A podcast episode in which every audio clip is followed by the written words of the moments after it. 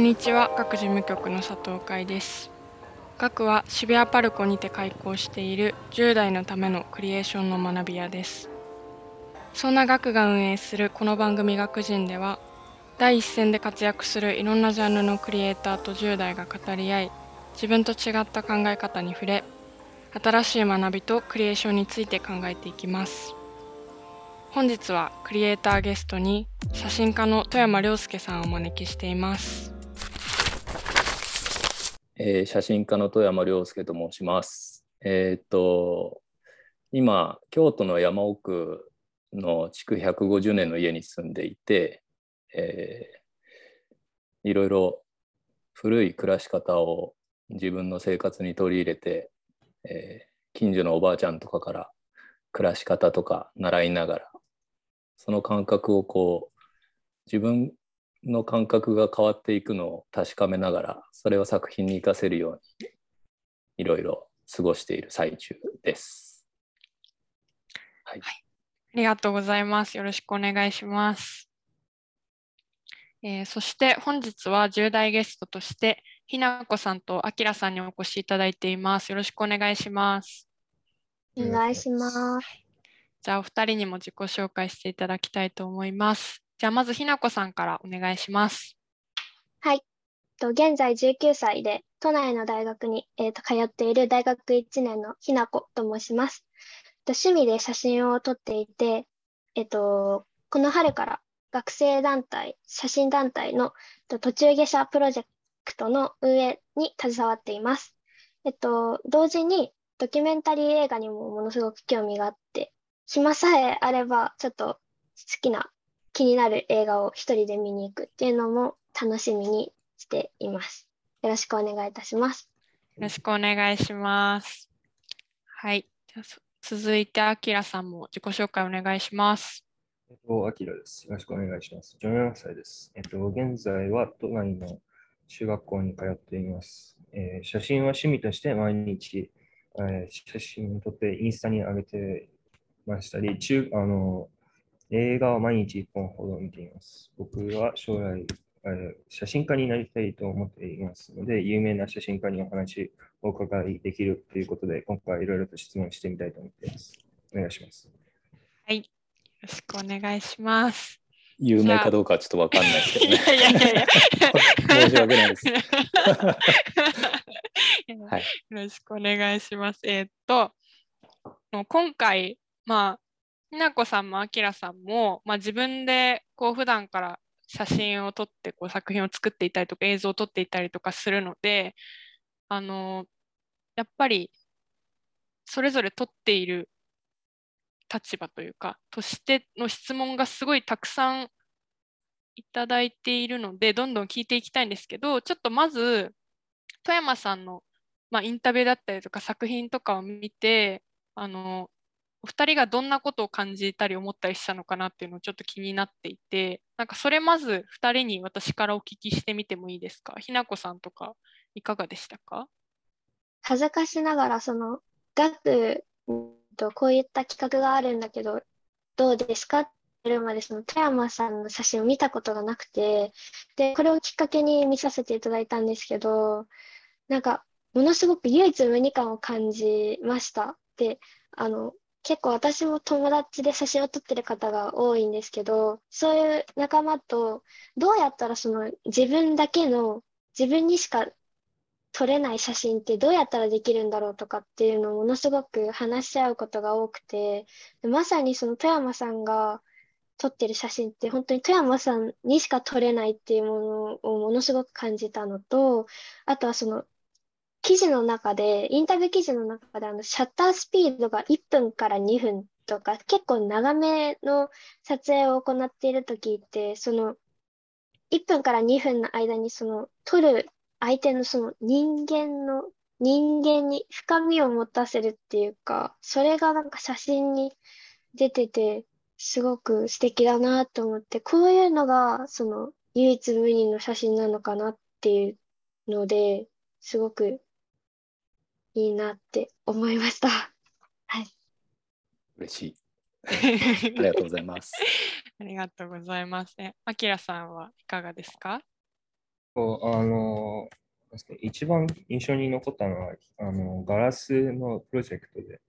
なんか今の時代ってフィルムカメラでもデジタルカメラでも、あの、オンライン、オンラインというか、コンピューターにアップロードすれば、フォトショップなどで、あの、まあ、合成できたり加工できる時代なのに、絶対できないそのガラスという素材を選んだのがすごい独特な発想で面白いと思いました。うん、ありがとうございます。嬉しいです。ありがとうございます。じゃあ、あのそのままどんどん質問にも入っていきたいなと思うんですけど、じゃあ、1つ目の質問は、2人とも同じ質問を出してくれていたので、ちょっとじゃあ、ひなこさんに聞きつつ、あきらさんにもなんで聞きたいのかなみたいなのを聞きたいんですけど、じゃあ、ひなこさんお願いします。はい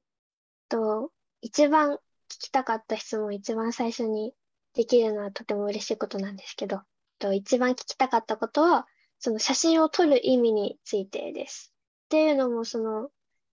私が、まあ、小さい頃からいろいろカメラを持って、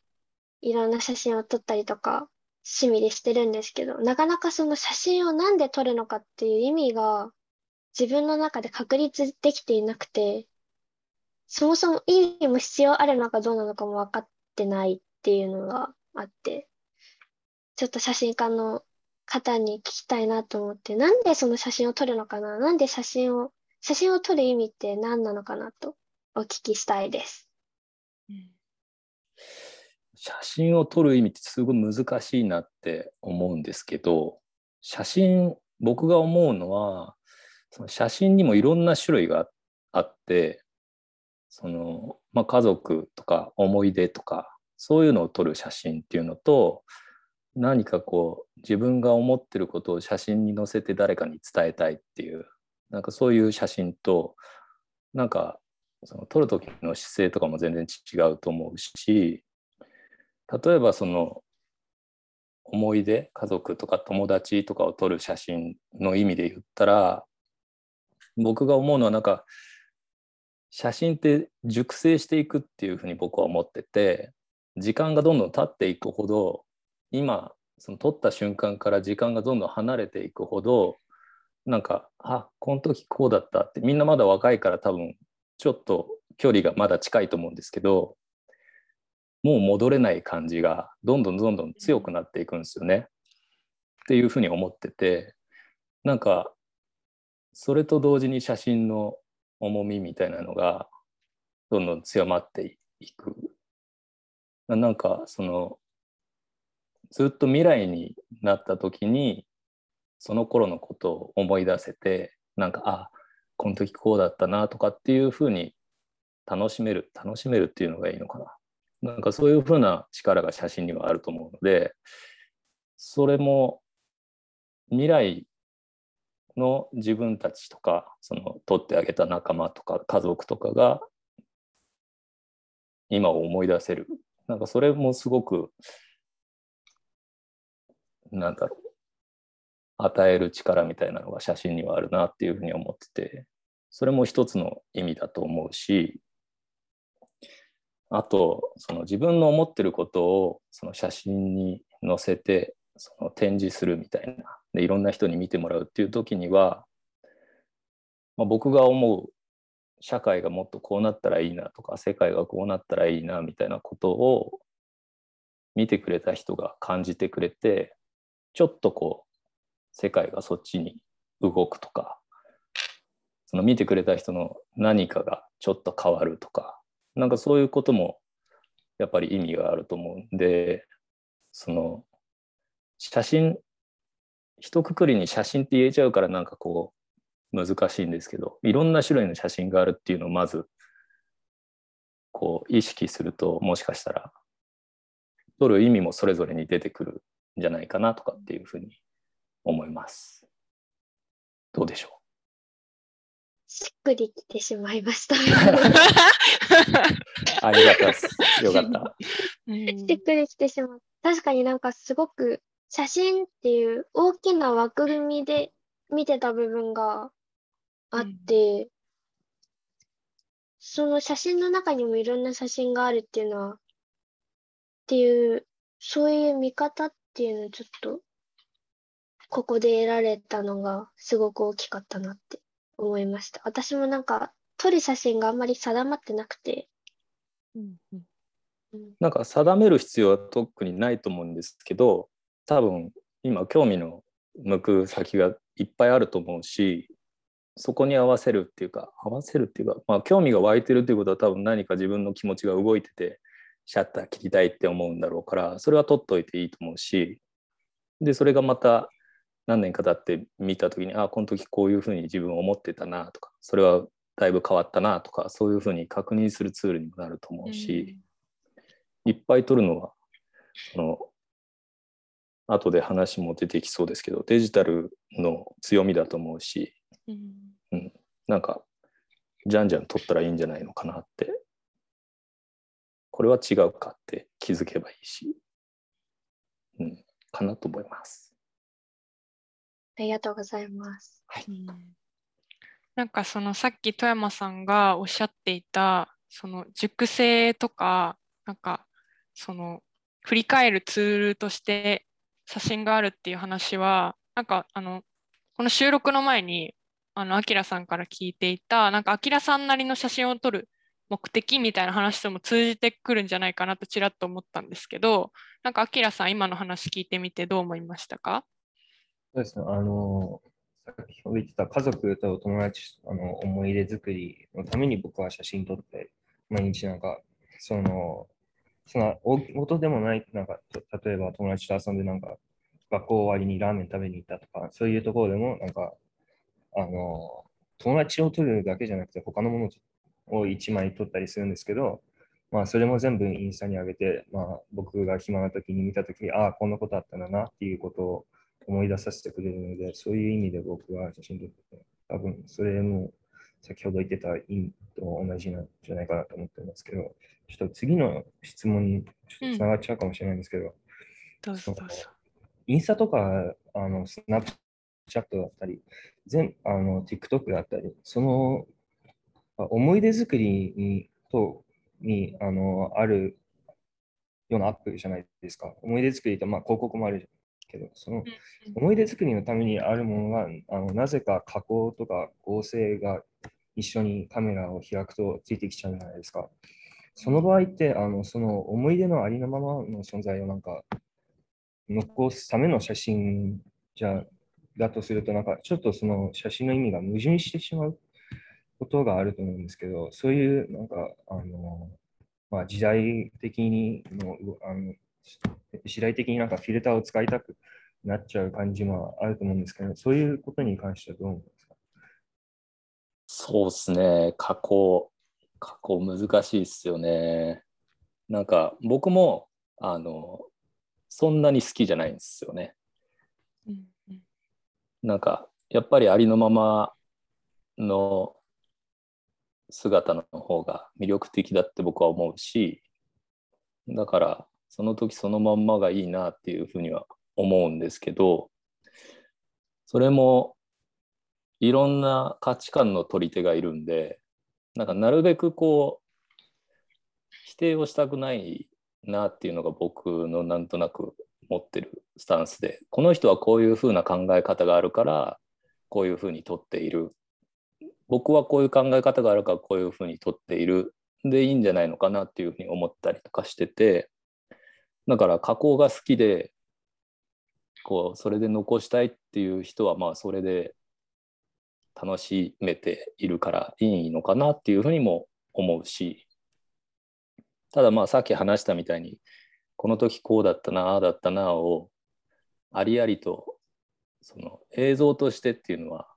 こう思い起こせないかもしれないけどもう一個引いてみたらあこの時こういうフィルター流行ってたよねみたいなことになっていくかもしれないし、それはそれでその時代を生きた証みたいな写真になっていくから、うん、特になんだろう絶対つけんなみたいなことは全く思わないですよね。うん。うん、ただそのあきらくんが思うみたいに今を残したいとかその思い出を残したいみたいな時にフィルターをかけないっていうのは僕は賛成だし、うん、なんかねありのまんまその写真がその周りの思い出を思い起こさせてくれるから思い出しやすくなるんじゃないのかなっていうふうには思ったりしますね。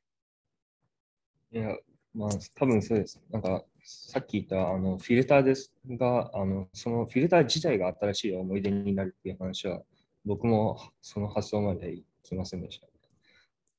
あと、やっぱり僕もフィルターつけるのは結構嫌いで、なんか、まあ、2年前ぐらいまではずっとなんかフィルターをすると綺麗になっちゃうから、その理由でずっとフィルターつけてたんですけど、この頃はもう、あの、エクスポージャー、あの光の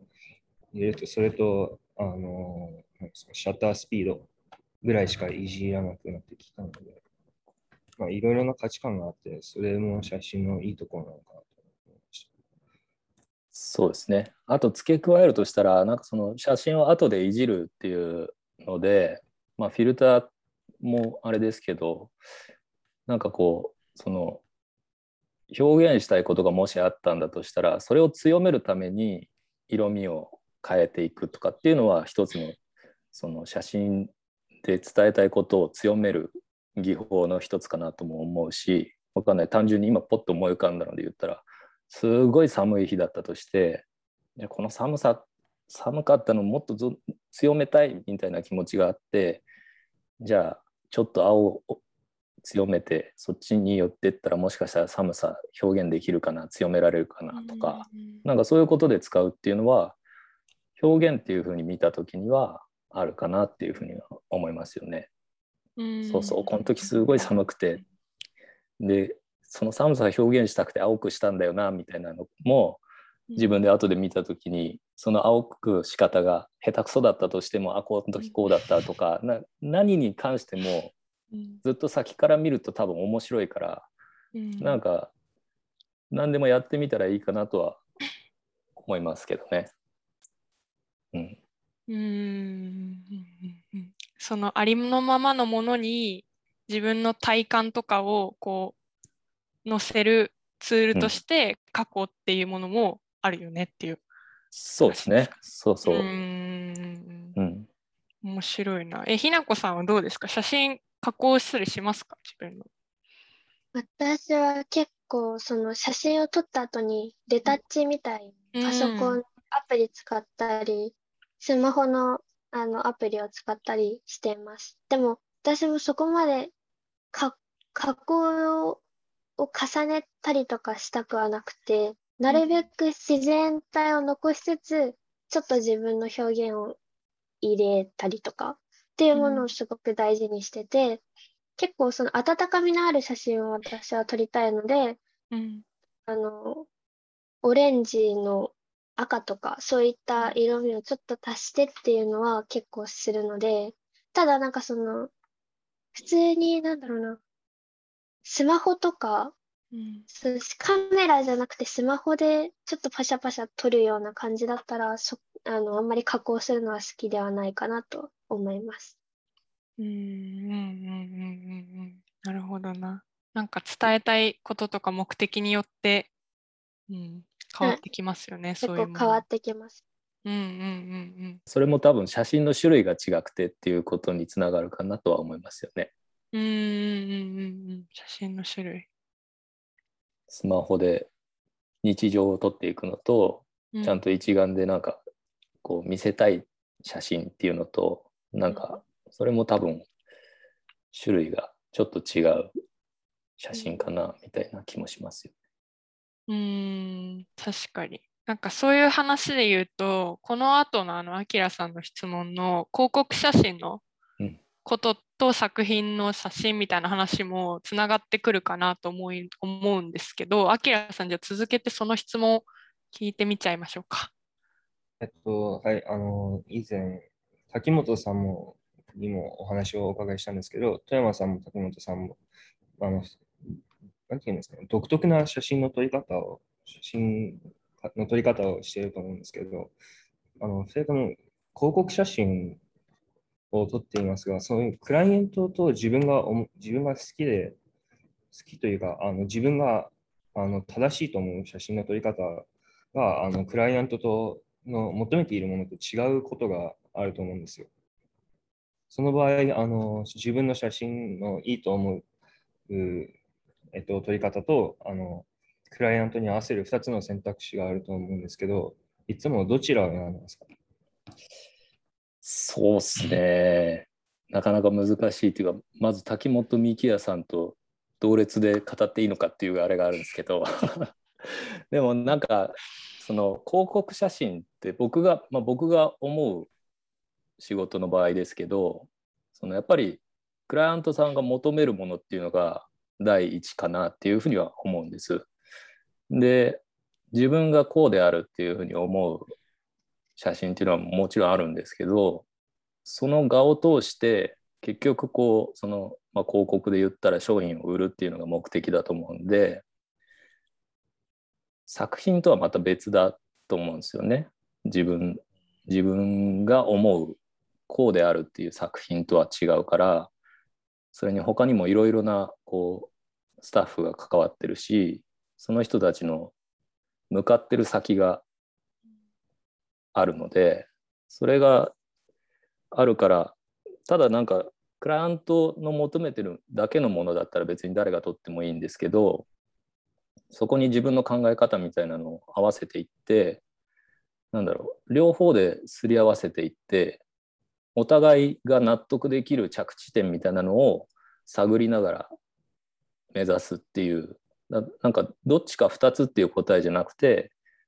そのクライアントが求めてるもの自分が取りたいものそれのなんかこう丸が2つあってちょっとでも重なるところみたいななんかそこを目指すっていうかそしたらみんながハッピーじゃないですか。なんかそういう感じかなっていうふうには思ってるんですけどなんか多分滝本さんとかになると滝本さんの写真が欲しいみたいなことでクライアントさんが求めてたりもすると思うんでまたちょっともしかしたら違うかもしれないですけど。でもそれでも多分僕想像でしかないですけどクライアントが求めてないものっていうのは多分取ってなくてその企画があって商品があってそれをすごいこうどうやったらこれの魅力が引き出せるのかみたいなことを突き詰めていってこういうふうな写真を撮るべきだっていうのを多分答えを出して撮影に臨んでると思うんでなんかまずまず自分の撮りたいものだけを押し通すみたいなことは多分してないんじゃないのかなっていうふうには思いますけどどのカメラマンも、うん、みんなが求めていてその答えを導き出すのが、うん、なんかそういう依頼される仕事だったりするかなっていうふうには思います。うん、ただ作品だけで言ったらもうね他の人の意見とか別にどっちでもよくて自分がこう思うからこういうふうにやるんだって押し通して何の問題もないしむしろそれで自分のその色みたいなのが強まっていくと思うんでそうやってやっていくべきだと思うんですけど、うん、仕事と作品とまた僕は結構すっぱり自分が仕事で頼まれる時と作品でやってることって結構なんだろう切り分けられるタイプなのでやってることも違ったりするし、だからやりやすいですけどね逆に同じ撮影するっていう仕事ですけどそれも種類が違うみたいな風に割と切り分けられてるですね僕は。うん、なるほど。ちなみにあの滝本さんのことでちょっと補足すると、えっと、アキラさんは学の東京芸術中学っていうクラスを受けてくれていて、そのゲスト講師として滝本幹也さんがいらっしゃった時に、いろいろアキラさんがお話を聞いたっていうことだったんですよね。うん。え、あの、アキラさん、今の富山さんのお話聞いてみてどうですか？滝本さんとは違いましたか？結構。木本さんには同じ質問は問いかけられなかったんですけど、結構、うん、あの、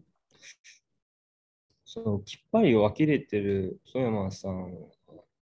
ちょっと滝本さんとは違うかなと思いましたね。なんか滝本さんは、あの、なんか、その、どんだけ、あの、クライアントの話、なんですか、天然性でしたっけ？あの写真のキャップの写真クライアントが欲しいとは言ってなかったんですけど、見せたらよかったっていう話を確かされてて、まあ、その話とかといくと、やっぱ写真家一人一人全員違うんだなと思いました。うん、そうですね。なんかそのさっきの富山さんの話で、まあ、私あのそもそもこの学人に富山さんが出ていただいた経緯があの私が富山さんの展示に行ってあの面白いってなって すごいってなってあの富山さんに話を聞きたいと思って あのこの会が実現したっていうところもあるんですけどなんか富山さんのなんかその答えを導き出すっていうなんかお話がすごい面白いなって思ってその富山さんの作品の私はそのタタブックスでの動向っていう展示にあのお伺いさせていただいてたんですけどなんかその作品とか見てもなんかすごくまあ写真の作品を出されてはいるんですけどなんかその写真を通してなんかその富山さん自身のルーツであったりとかなんか写真のルーツまあいわばそのものづくりのルーツ的なところを探っていくなんかその過程みたいなところの展示だったのでなんか答えを導き出すツールとしての写真とかカメラみたいな話はなんかすごい私の中ではなんか展示のことを思い出していたんですけどなんか富山さんはそのまあさっきのあきらさんの質問は広告写真とかクライアントワークのお話だったんですけど作品として撮っている写真についてはなんかどういう気持ちというかなんか目的というかで撮られてるんですか？うんとそうですね難しいな。なんか その自分がやってるその写真の活動みたいなのって、うん、すごいつながってて、うん、どの作品も全部こうリンクしているんですよ。なんか自分がどんどん変化していって考え方も変わっていって作りたいものとか興味もどんどん変わっていく。そのなだらかにどんどん変わっていってるからなんか今ここの時点の作品を見てもらってもなんかこう最初から戻ってもらわないとそのちゃんと説明できないみたいな作品を作っててすごいこうややこしいなって自分でも思うんですけどそうだからなんか今自分が興味があることみたいなのを写真っていうものを使ってどう表現するのかみたいなことをずっと意識してるんだと思うんですけどでもなんかどんどんどんどん写真からもちょっと足踏み出しちゃったりとかしてる感じが今あって、でもそれもそれで今の自分だなとも思うんでっ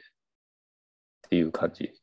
答えになってましたっけ？今質問に。あいやでもめっちゃ面白い面白いなっていうか、うん、富山さんにとってカメラってなんか、はい、体にすごく近いものなんですか？体に近い。例えばそのなんか結構今ってその例えばスマホのカメラとかって本当に近くにすぐ撮れるからなんかすごく私は手とかに近い本当に近い道具だなって思ったりしてるんですけどなんか富山さんにとって写真とかカメラってすごく体に近いものなのかなっていう。そうっすね。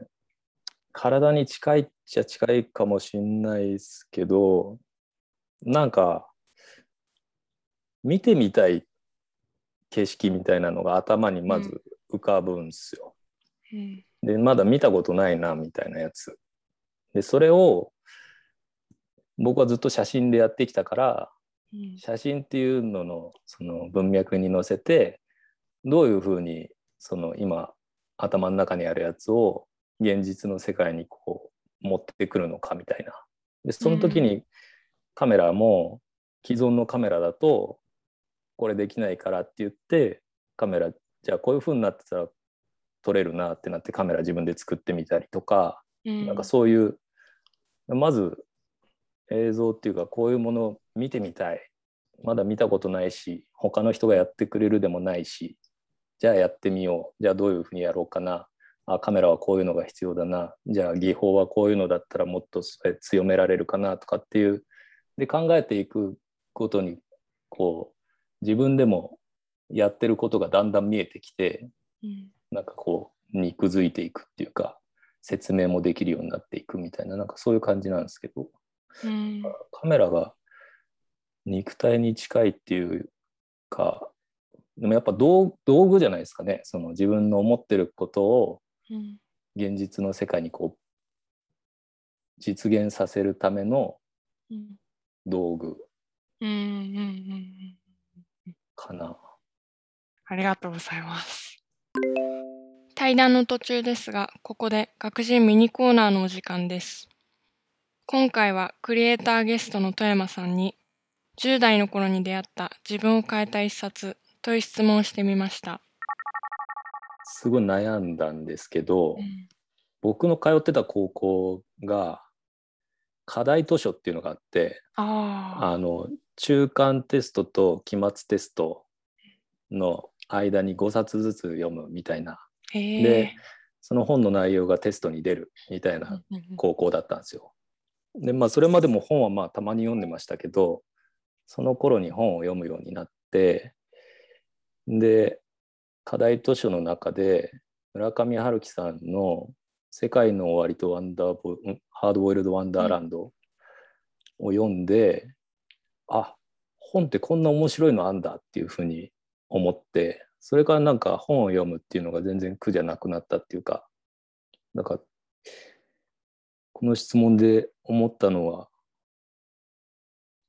世界の終わりとハードボイルド・ワンダーランドか羊を巡る冒険みたいななんかあそこら辺がその課題図書で出てって面白かったなってなんかうん。文章の中になんかこう世界があって自分の中に映像が浮かんでみたいな、なんかそういう風になる本だったからそれかなっていう気はしてます。うん。なるほど。ありがとうございます。はい。次の写真との関わり方が変わっこうアナログデジタルで変わってってるよねみたいな話とも近いと思うんですけどどうでしょうかあきらさん。そうですねあの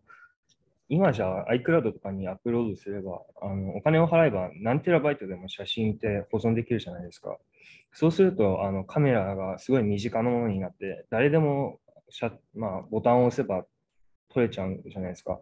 そうすると、まあ、昔のあのフィルムと違って制限がなく撮れてしまうので、一枚一枚の価値がどんどん下がっていくと思うんですよ。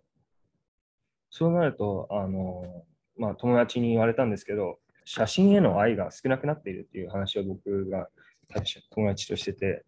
そういう面で僕はあの友達と納得してて、あのそうその写真への愛とその一枚一枚への重い重あの重みがあのなんかなくならないようにするにはどうすればいいですかね。そうですね。僕もまあなんかそのたくさん撮るのでちょっと薄れてるなっていうのはなんとなく感じてるんですけどでもなんだろうそれその愛が薄れないようにっていうので言うとなんかプリントすることかなとはやっぱ思うんですけど、うん、その紙にしてあげるとか物にしてあげるとかでセレクトすごい難しいと思うんですけどいっぱい取っちゃうから。でもその前後で取ってることもそのセレクトした1枚にもうなんだろう含ませるというかっていう意味も含め1枚選んでプリントして、まあ、1枚じゃなくてもいいですけど。で、それで、なんだろう、また何年か経ってポンって出てきて、あ、これって、なんかそのクラウドで上げちゃったり、ものすごい量の中にうずもれちゃうと、もう見るのも結構大変じゃないですか。そうなって薄れていくっていうのはやっぱりあると思うんで、なんかこれっていう一枚をまあ僕がちっちゃい頃とか親がやっぱアルバムみたいにしてくれててうん。でそんなに写真の量はもちろんないんですけどでもなんか見たい見返したいなっていう時にやっぱ見返してたしそれでああこういう時あったなとかいいなとかって思ってたような気もするしなんかそういうふうにして埋もれないようにしてあげるっていうのはあるかなってそんな感じかな。なるほど。なんか、これ同じ質問をミキヤさんにこうも言ったんですけど、結構似てることが、に似てることをあの言ってまして、たでも少し違ったことがあって、それ、なんか、簡単に言えば、ミキヤさんはあの写真を撮る枚数を制限することを言ってたんですけど、富山さんはその写真を何枚でも撮っていいから、それを選ぶことが大事だって言ってて、それがすごい、すごいやっぱ一人一人違うんだなっていう印象が強いですね。そうですね写真を撮る瞬間を選ぶみたいなことも一つの手だとは思いますし、ただなんかあの技術を上げるとかなんかせっかくいくらでも撮れるんだったらいっぱい撮ってあこうじゃなかったなとかっていうのを確かめる術としてデジタルっていうのはすごい優秀だなってやっぱ思うんで、ただでもなんだろう闇雲に撮るんじゃなくじゃあそのこの先写真家になりたいっていう気持ちがあるから言うけど、まあ、光を見るっていうことが多分重要だと思うんであの光だったらシャッタースピードこれで絞りがこれだなっていうのをなんかこう自分で一回考えてからデジタルでも写真撮ってみるとかうん。なんかそういうことで多分撮る枚数ももしかしたら減っていくのかもしれないしただ闇雲に撮るっていうことはないかもしれないけどそうですね。でもたくさん撮ってこういう光の時はこういうふうに映るんだなとかなんか経験をしていくっていうのはやっぱり重要だと思うんで技術を上げ上げていくためには。なんかそれで一枚一枚やっぱフィルムで撮りたいみたいなのだとお金もかかってしょうがないし今フィルムもどんどん高くなってるしその時にフィルムで撮るみたいにデジタルのツールを使うっていう風な考え方を持ってたら技術力はどんどん上がっていくんじゃないかなっていうふうには思いましたかね今。竹本さんの話聞いてみて、うん確かにっていうふうに思うし。うん。なるほど。あの、やっぱ僕もあのフィルムで撮りたいんですけど、結構お金がかかるのは問題で、その技術面を上げるのはできれば参考にしたいなと思っています。あと、やっぱ印象に残るのは光ですね。なんかうん先ほどもおっしゃってた2、3分、2から3分ぐらいのシャッタースピードであったり、なんか前、あの、サイトでチェックさせてもらったんですけど、クライアントワークのやつで、あの、全部、光の当て方が違うのは、すごい僕でも分かったので、それを気をつければ、結構技術面も上がっていくのかなとは思いました。うんそうですね多分やっぱ写真は光がすごい重要だと思うんでだからなんかね写真家さんによっては朝と夕方の太陽が低い時しかもうシャッター切らないみたいな人とかもいるし。あまあライティングスタジオに入ってライティングするんだったらねそれこそこだわって作ってるだろうし光次第。まず光があってその中で何を何が起こってるかみたいなその内容が入ってくるみたいななんかそういう順番かなってなんとなく僕は思ってますけど。ーうん。そのカメラっていうのも光を吸い込む装置なんで、うん。うん、光のことは多分もう切り離せないですね写真は。うんそうですよね。なんかその富山さんの同行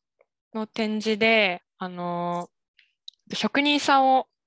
撮影してるときに、さっきひなこさんも言ってくれてたんですけど、1分とか長い時間こうシャッターを切る。なんかそれってその、なんか今デジタルだと、なんかまあ、わかんない。星を撮るとかそういう長時間録音みたいにするのかもしれないんですけど、なんかその、それもそのデジタルではないから光をこう取り込むのに時間がかかるからシャッターの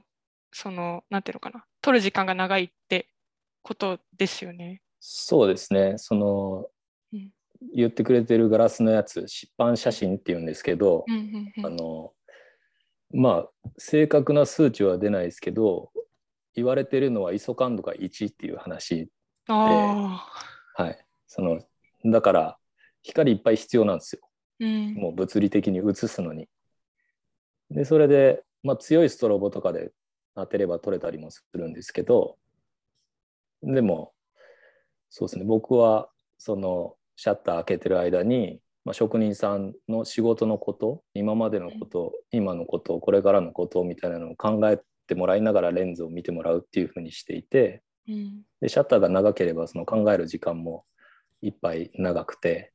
うん。でその間にレンズはずっと光吸い込み続けてるんで、うんその気持ちみたいなのも一緒にその写真が記憶してくれるんじゃないのかなみたいなことも思ったりとかしてうんそうやって撮って。でもやっぱりシャッター長いからブレるんですけどうんでもやっぱり人の気持ちみたいなのも全部ブレるしうんビシッと一本筋が通っててもうん。やっぱりちょっとこう揺れるタイミングっていうのはあるしそれも写真の像がブレてるのもそういうのも表したことになるなっていうふうにも思うんでっていうので僕は納得してそうやって撮ってたんですけど。いやーそれ。でもなんかそういう撮り方とかなんかこ込め方みたいなものでその普通にデジタルとかで撮ってるとその光のこととかもなんかなかなか意識するとかそもそもし知らん知ろうとしないと知れない今状態だなって思っててだからすごい私は富山さんの展示見てなんかすげえっていうか なんていうのかなそのなんかまあ昔の技術ではあるけどすごい新しいものとしてやっぱ映っていて、うん、なんかひなこさんがさっきその長時間シャッター切る時間が長いみたいなことに新鮮さを感じたのも本当にそういうことなんではないかなと思ったんですけどなんかひなこさんこれまでの田山さんのお話とか聞いてみてどうでしたか？そうですね。なんかさっきあの、1分から2分の間にやっぱりどうしてもブレが生じるっていうのが、そのブレが作品に現れてる。それをなんか私が見て、なんか人間のふ深みっていうか、その人の深みっていうか、っていうのを多分感じたんだと思って、さっきまたしっくりきたんですけど、うんうん。あと私はなんかその、最結構前まではずっとデジタルで撮ってたんですけど、最近、まあ高校卒業してから時間ができてフィルムを買って、フィルムを結構使ってたりとかするんです。やっぱりその大学生とお金がまあない状態なので、フィルムって言ってもそんなに多く買えないし、そんなに多く撮れるわけでもない。けど、その1本の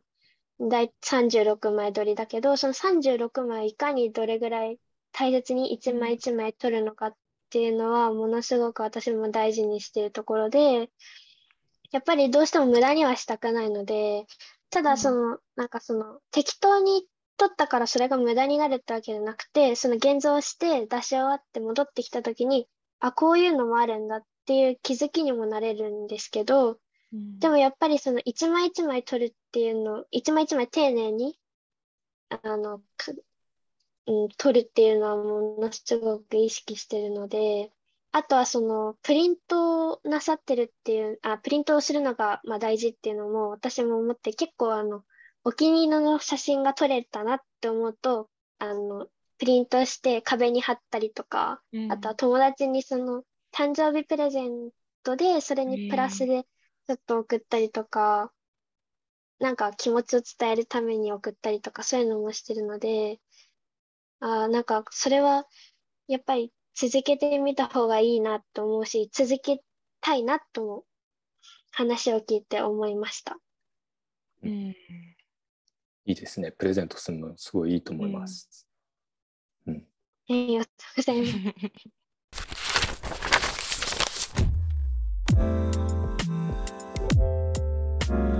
今回はクリエイターゲストに写真家の富山亮介さんをお招きし10代ゲストのあきらさんひなこさんと共に対談していきました写真や映像表現に関心を持つ10代ゲストのお二人からの投げかけを通して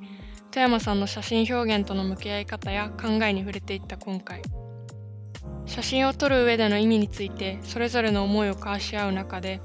特に富山さんの「写真は熟成していく」という言葉が印象的でした。時が経った後にもう戻れないという感覚が写真に重みや意味を持たせる。加工や編集をしたとしてもそれらも含めその時代を生きた証になるというお話もとても納得感がありました。また富山さんが作品の中でカメラを一から作ったり長い時間をかけてシャッターを押すカメラをあえて選んだように写真という表現が多様であるからこそその時々の自分の見てみたい風景を表していくために方法や技術を選んでいくことの大切さも改めて感じました。次回10月19日に公開予定の後編では作品の展示方法や写真を撮る上での被写体との距離感など表現をしていく上での具体的な質問も通してさらに会話が広がっていきます。